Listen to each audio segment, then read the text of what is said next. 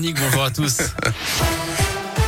On commence par le trafic. C'est fluide autour de Lyon. Pas de difficulté à vous signaler Ah. sur les grands axes actuellement. À la une, le gouvernement a-t-il levé trop brusquement les restrictions face à l'épidémie de Covid? C'est notre question du jour sur radioscoop.com. C'est l'avis, en tout cas, de l'OMS, l'Organisation mondiale de la santé, qui déplore ces décisions, que ce soit en France, mais aussi en Allemagne, en Italie ou encore au Royaume-Uni. Son directeur en Europe se dit vigilant sur la situation épidémique actuelle sur le continent, tout en affirmant rester optimiste. L'épidémie qui remonte en flèche hein, chez nous.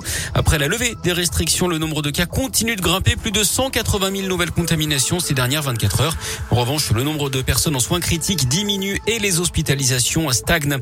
Le principal suspect dans la mort de l'ancien rugbyman Federico Martin à Rambourou interpellé en Hongrie cette nuit.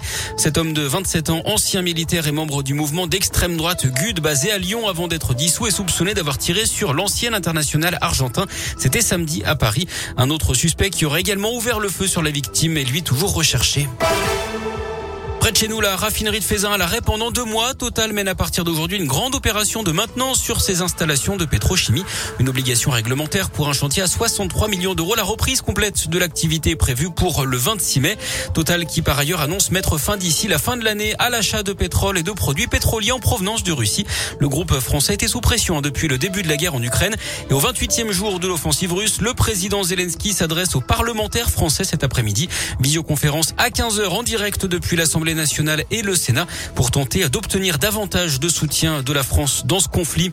Dans la région, un homme de 20 ans condamné à 3 ans de prison ferme dans la Loire pour l'enlèvement et l'agression sexuelle d'une fillette de 11 ans. Les faits avaient eu lieu il y a un an dans le centre de Roanne. Il avait invité la victime qui souffre d'une déficience intellectuelle à le suivre. Ils avaient été retrouvés dans une chambre d'hôtel de la commune du Coteau en pleine nuit. Il n'y avait pas eu de viol, mais des attouchements. Ce jeune réfugié de 20 ans est également condamné à une interdiction définitive du territoire français. Il devra également verser 4000 euros de dommages et intérêts à la victime.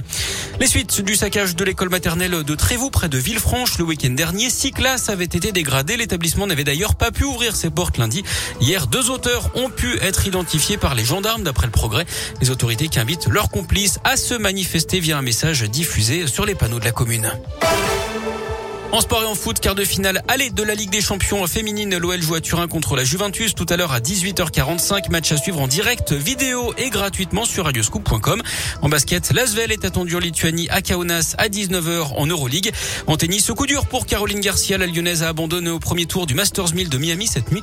Elle est touchée au pied. Elle va pouvoir se soigner et se reposer désormais avant le début de la saison sur terre battue. Et puis notez également qu'Ashley et Barty, la numéro mondiale australienne Ashley Barty a annoncé sa retraite à la surprise générale cette nuit. À l'âge de 25 ans seulement, elle se dit épuisée. Elle a notamment remporté trois titres du Grand Chelem, dont Roland Garros, c'était en 2019. C'est tout bon.